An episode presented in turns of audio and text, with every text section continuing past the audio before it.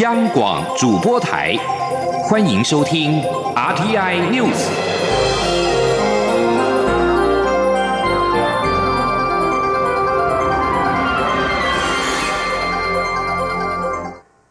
各位好，我是主播王玉伟，欢迎收听这节央广主播台提供给您的 RTI News 新闻。首先带您关注两岸焦点。对于中国国台办提出对台二十六条措施，蔡英文总统今天回应表示，这是中国在一国两制台湾方案脉络当中所提出的方案，用意相当清楚，就是要实现对台的一国两制，企图影响台湾的大选。今天记者欧阳梦平的采访报道。中国国台办与国家发改委四号联名推出关于进一步促进两岸经济文化交流合作的若干措施，内含二十六条，标榜提供与中国民众同等待遇。对此，蔡英文总统五号到屏东出席高雄荣总屏东大武分院动土典礼后，受访表示，中国的用意很清楚，就是要实现对台湾的一国两制方案。总统说。呃，我觉得不论是呃先前提出来的三十一项措施，或者现在提出来二十六条啊，其实都是在中国的呃一国两制台湾方案的脉络里面所提出来的方案了哈。那呃用意也很清楚，就是呃中国已经定掉呃一国两制，那么所以呢，他们现在全力在推哈。那这个就是呃是为了要实现他一国对台湾的一国两制的方案所提出来的啊。蔡总统并指出，现在正在台湾的选举期间，中国在这个时刻提出二十六条措施，当然会自然而然想到其用意是要影响台湾的大选。总统府也曾在四号回应表示，这二十六条措施实际上是一国两制台湾方案的行动方案。中国意图以此框架台湾，也损害台湾人民实质利益。不论是之前提出的三十一项，或是现在提出的二十六条，并未为台湾人民带来真正实益，而只是成为分化台湾社会、扰乱台湾人心，也干预台湾民主选举进行的政治手段。中央广播电台记者欧阳梦。平采访报道。而在野党对于对台二十六条新措施则保持不同的立场。国民党今天发出声明表示，国台办提出二十六条措施是要进一步促进两岸经济文化交流，对强行将中共代理人相关修法草案复委，以两岸关系为选战武器的民进党而言，可谓是当头棒喝。国民党指出，若是二零二零年国民党重返执政，必定尽快促成两岸两会制度化协商的恢复，巩固台海和平，保障人民及企业的福祉和权益。继续要关注的是台美关系。美国在台协会与台湾合作人才循环大联盟 （TCA） 计划在今天举行联盟高峰会。AIT 处长厉英杰指出，要借此计划在数位时代重视台湾成功的故事，预防人才流失，发展台湾人才资源，拓展台湾的国际能见度。副总统陈建仁则表示，台美产业人才交流合作已经蓄势待发，未来将提供更多机会给台美专业人才、交流生以及理念相同的人才，吸引国际人才来到台湾，强化本土人才的国际经验。希望将此模式复制到其他国家地区，打造台湾为亚洲软实力的新典范。前天记者谢嘉欣的采访报道。由美国在台协会发起，与台湾各部会合作推动的人才循环大联盟 （TCA） 计划，五号举行高峰会。AIT 处长厉英杰致辞强调，这项计划是要推动台湾与理念相近伙伴的人才流通，打造专业人才库，培养有能力与国际接轨并精通数位科技的专业人才。今年四月推出以来，已邀台湾与全球各地二十多个伙伴合作，希望达到四大目标，包括在数位时代。重现台湾人才在国外获取经验后回国发光发热的故事，预防人才流通，支持台湾产业及人才做国际整合与数位升级，转型进入创新型经济，还有拓展台湾的国际能见度，确保台湾未来与自由开放的印太区域坚定相系。副总统陈建仁指出，我国面临育才、留才及揽才挑战。TCA 计划所推的白皮书，也将致力解决台美人才交流时可能遇到的行政、监管、法律等等的障碍。而台美产业人才交流合作可说已蓄势待发，未来会提供更多机会给双边人才，吸引国际人才来到台湾，强化本土人才的国际经验。副总统说：“未来将提供更多机会给台美专业人才、交流生及理念相同的人才，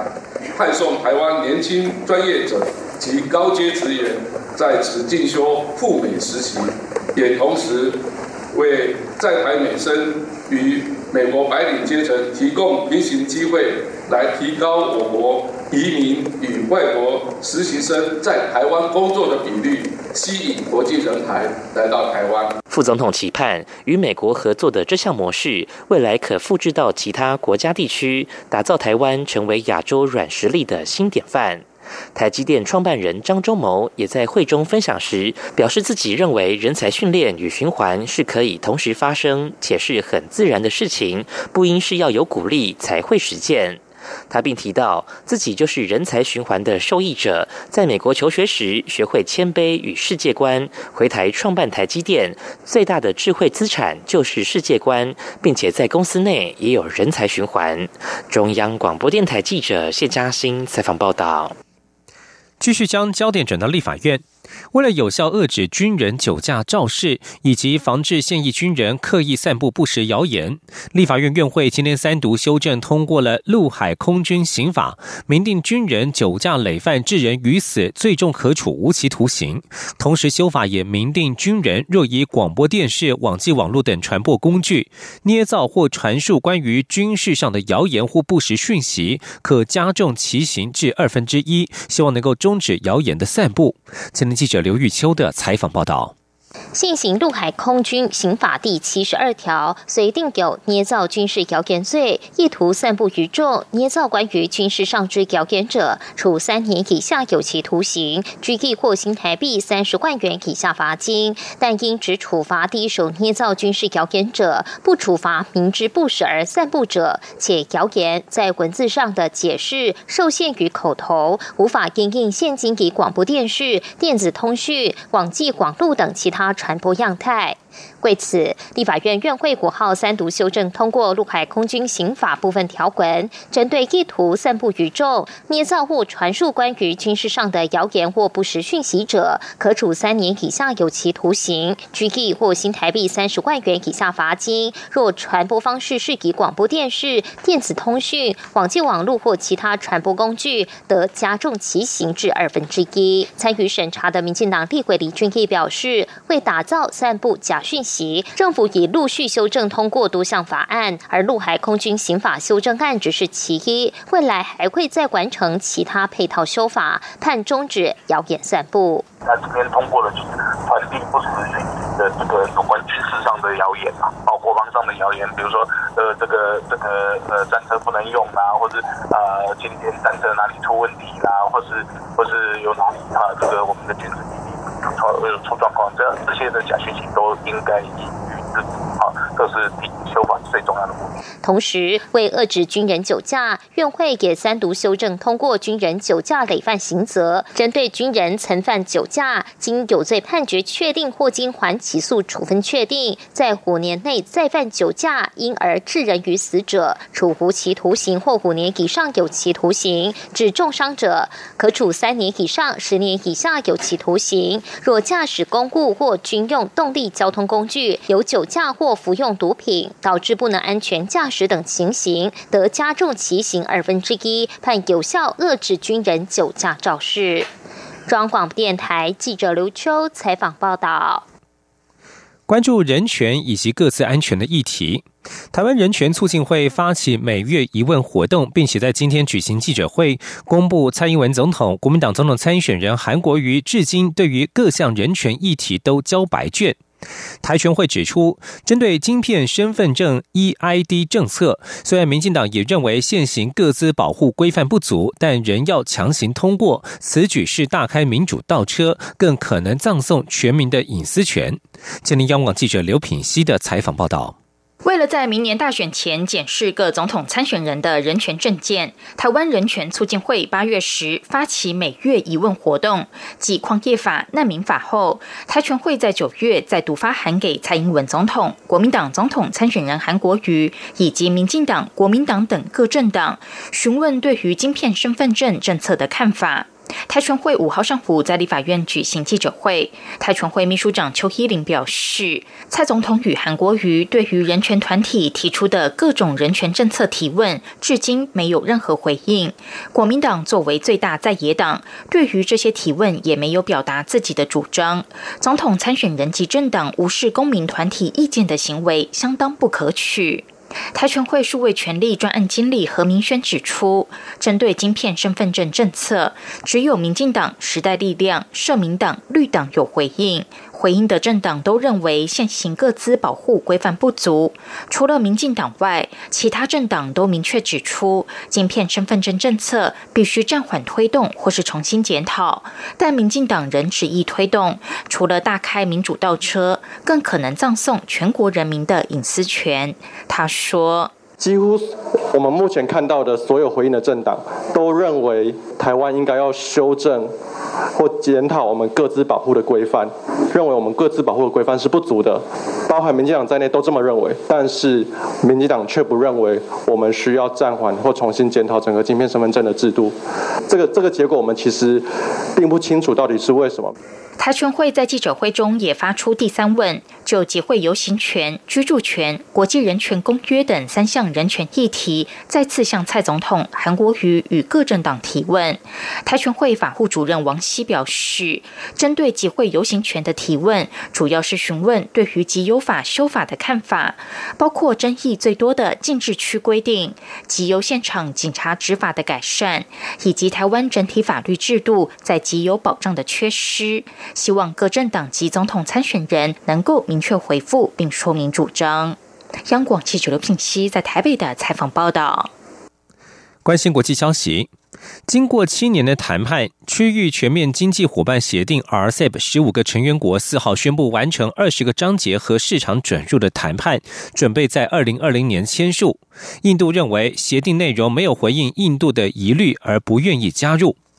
RCEP 高峰会在四号下午进行，东协十国及六个贸易对话伙伴国中国、日本、南韩、印度、澳洲和纽西兰的领导人，在峰会结束之后发布共同声明，指出已经完成二十个章节以及所有市场准入的谈判，准备在二零二零年签署 RCEP。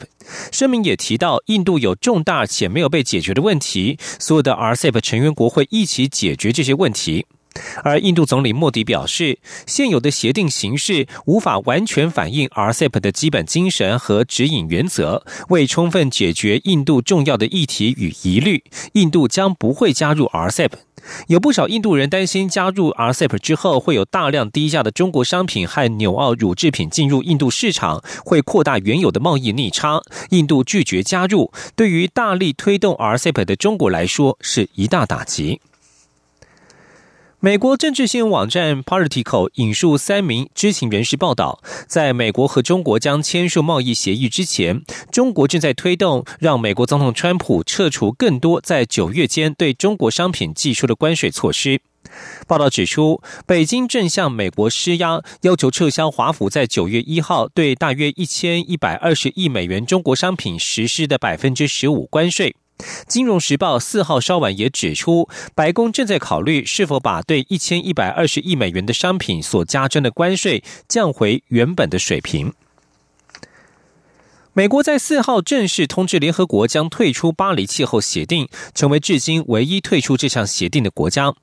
美国国务卿蓬佩奥宣布退出的消息将在一年后生效。他并重申川普总统去年的谈话，指巴黎气候协定对美国形成了不公平的经济负担。川普还曾经形容全球暖化是一场骗局。而就在此时，法国官员五号表示，法国总统马克龙与中国国家主席习近平将签署一项协议，而内容将提到巴黎气候协议的不可逆转性。四号抵达中国进行国事访问的马克宏，今天在上海出席第二届中国国际进口博览会。一名陪同的法国总统府官员对于美国正式退出巴黎气候协定表达遗憾之意。以上新闻由王玉伟编辑播报，稍后请继续收听央广午间新闻。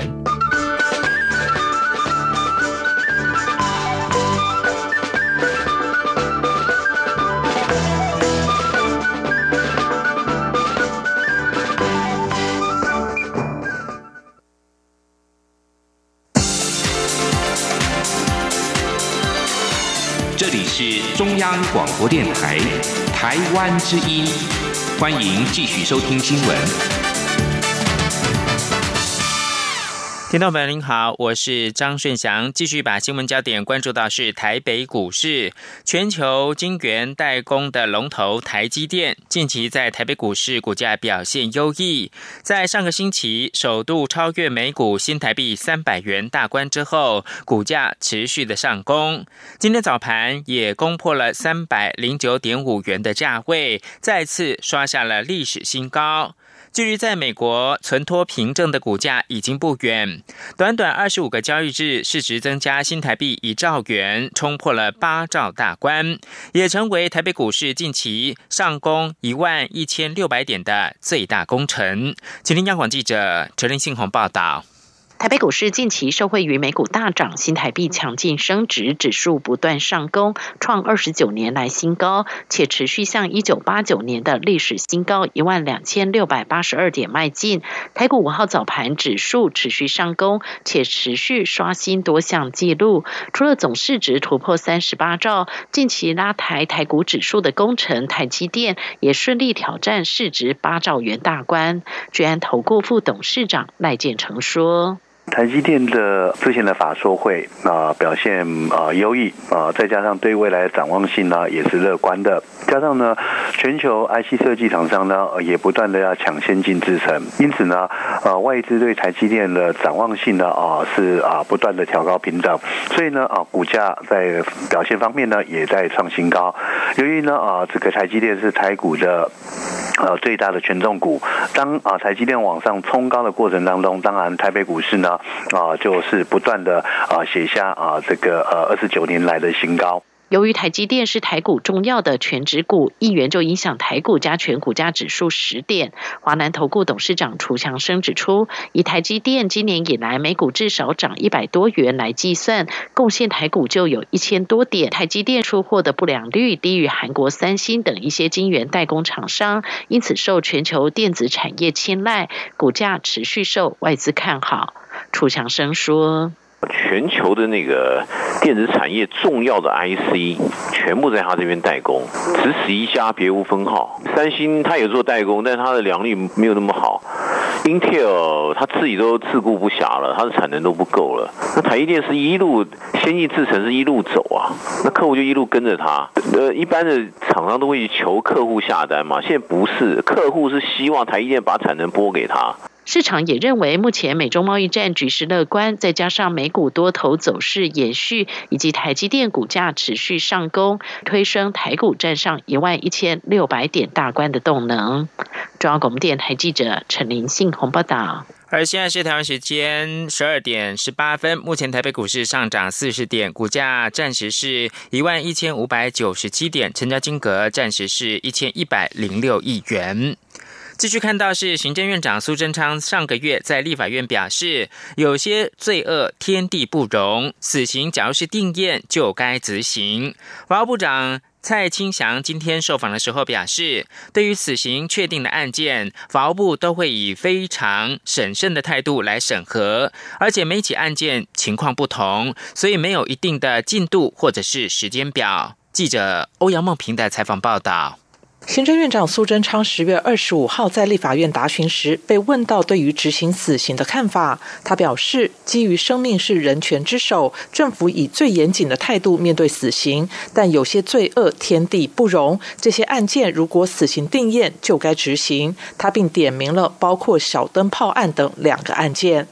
法务部长蔡清祥五号接受媒体访问时，被问到距离苏贞昌对死刑执行表态已经过了一周，法务部是否有相关的计划或时程表？蔡清祥表示，法务部定有审核死刑案件执行的实施要点。对于死刑确定的案件，法务部一向以非常审慎的态度审核，没有一定的进度或时间表。他说。那因为每一个案子它的内容不同，所以呃所花的时间也不一样，也不是纯粹只有法务部来做决定，也要看他非常上诉，还有再审啊，还有呃大法官会议解释啊，以及呃特色各种状况，其他的机关它有它的职权，所以我们还是会依照每个案子啊它的状况如何，那很审慎的审查。所以没有一定的进度，哎，所以也没有一定的时间表。至于苏贞昌直接点名两起案件，天地不容。如果死刑定验就该执行，法务部是否会有压力？蔡清祥重申，法务部对于每件个案都采取同样审慎的态度，不会有哪个特定的案件会因此加快或变慢，仍会依照法律规定及一定的进度审慎审核。中央广播电台记者欧阳梦平在台北采访报道。卫生福利部今天上午举行第六届布利医院优良暨资深典范医师的颁奖典礼，一共有六十一位医师获奖。央广记者吴丽君的采访报道。由卫福部所属二十七家医院共计一千八百五十三名医师中遴选出的布利医院优良暨资深典范医师奖，五号上午在卫福部举行，共有六十一位医师分别获得资深典范奖、优良奖、闪亮新人奖、台湾医院医疗咨询服务绩优奖及医疗影像判读中心绩优奖等奖项。卫福部长陈时。中出席颁奖典礼时，也抛出十六字真言：莫忘初衷，无怨无悔，欣然接受，全力以赴。加冕卫福部及部立医院全体成员。陈时中说：“几个最基本的代表我们部立医院的精神，一个就是莫忘初衷。所谓医疗在救人，那怎么样担负艰困的任务？防疫偏乡，那个初衷大家都在的。然后第二个呢？”就是有一点无怨无悔的味道，就眼睛走就丢了，背着使命认真做就对了。然后最后呢，就是欣然接受，全力以赴。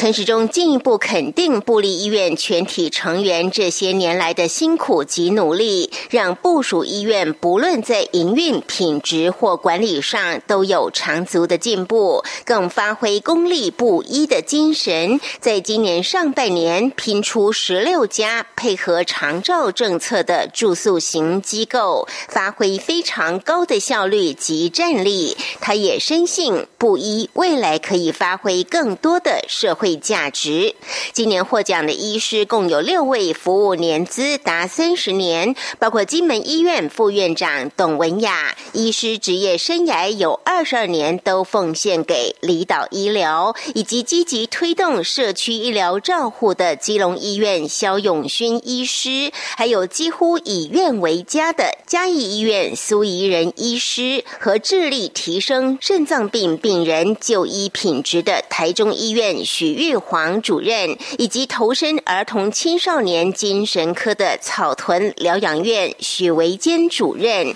都是常年造福病患的资深人医。另外，还有多家医院发展出特色医疗，不仅显示部属医院在创新医疗上的努力，相关的医疗科技也对提升偏乡医疗品质做出很大的贡献。中央广播电台记者吴丽君在台。台北采访报道。教育新闻：第二届台德高教论坛今天在国立台湾科技大学举行，一共有九十名两国的官方以及大学代表参与。教育部表示，双边大学校院近年一共签署了四百六十二个协议。德国学生来台湾就学人数已经位居欧洲国家的第二位。我国学生留学德国的人数近三年也多出一千人，显见两国的教育交流密切。记者陈国维的报道。台德高教论坛继二零一六年在德国柏林办理第一届之后，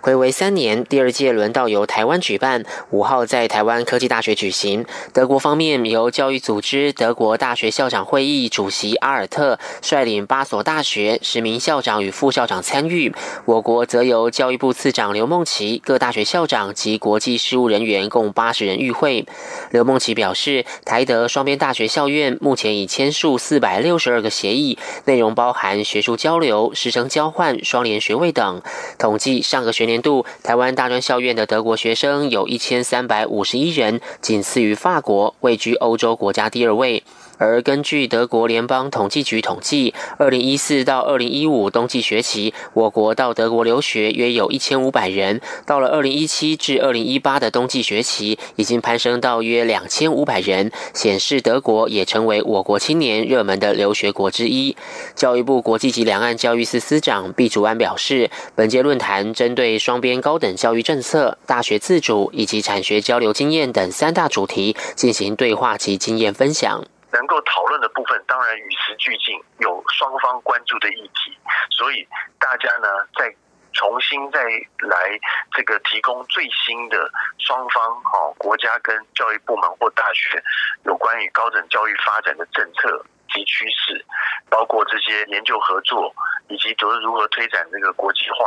啊。那当然也有一些是开放议题，就是说如何能够针对台德双方在深化。彼此这个学术教育合作的领域。阿尔特与德国各大学校长这次来台，也拜会教育部及科技部，了解我国高等教育政策及科研现况。论坛结束后，也将由高等教育国际合作基金会安排各校与台湾姐妹校进一步交流，深化彼此合作关系。中央广播电台记者陈国伟台北采访报道。台湾的航太科技再度在国际发光，由台湾团队研究开发的外接散热系统，美东时间二号上午在美国的维吉尼亚 NASA 瓦勒普斯岛火箭发射站成功的发射，送往国际太空站。目前太空货舱在四号上午已经成功的跟国际太空站结合。汉翔公司四号发布讯息表示。阿尔法磁谱仪外接散热系统，一共由美国、中国、德国、意大利跟由成大以及汉翔公司、中研院跟中科院组成的台湾研究团队共同参与。汉翔公司早在两千零六年开始就参加了丁肇中院士阿尔法磁谱仪计划，负责架设在国际太空站上面的高能物理实验设备的热控系统。有鉴于阿尔法磁谱仪。探测器在国际太空站已经运行八年，因此团队决定要制作一个新型的外接散热系统，将其外加在国际太空站的探测器上面，让实验室可以持续的运行到二零二八年，收集更多宇宙射线来解答宇宙大爆炸的奥秘。台湾团队是由成大负责计划统合，而汉神公司则是负责外接散热系系统结构制造跟可行性的。分析。继续关注的焦点是香港。对于中国国家主席习近平会见名望低迷的香港行政长官林郑月娥，泛民主派人士担心这是强硬的讯号，预兆林郑月娥可能会继续以高压的手段来对付反送中示威者。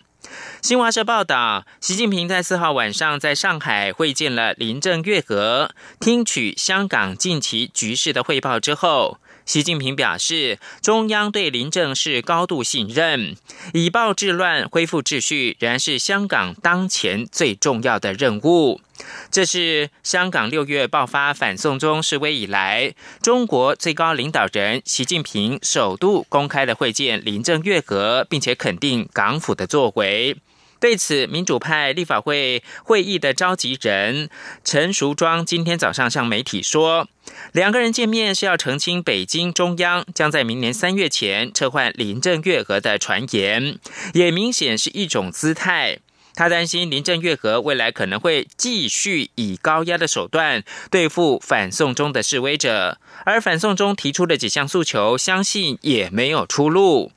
泛民主派的人民力量成员兼立法会议员陈志全则是批评北京方面完全不掌握香港的民情，质问北京方面是否以为一幅握手合照就可以提高林郑月娥的名望以及支持度。以上新闻由张顺祥编辑播报，这里是中央广播电台台湾之音。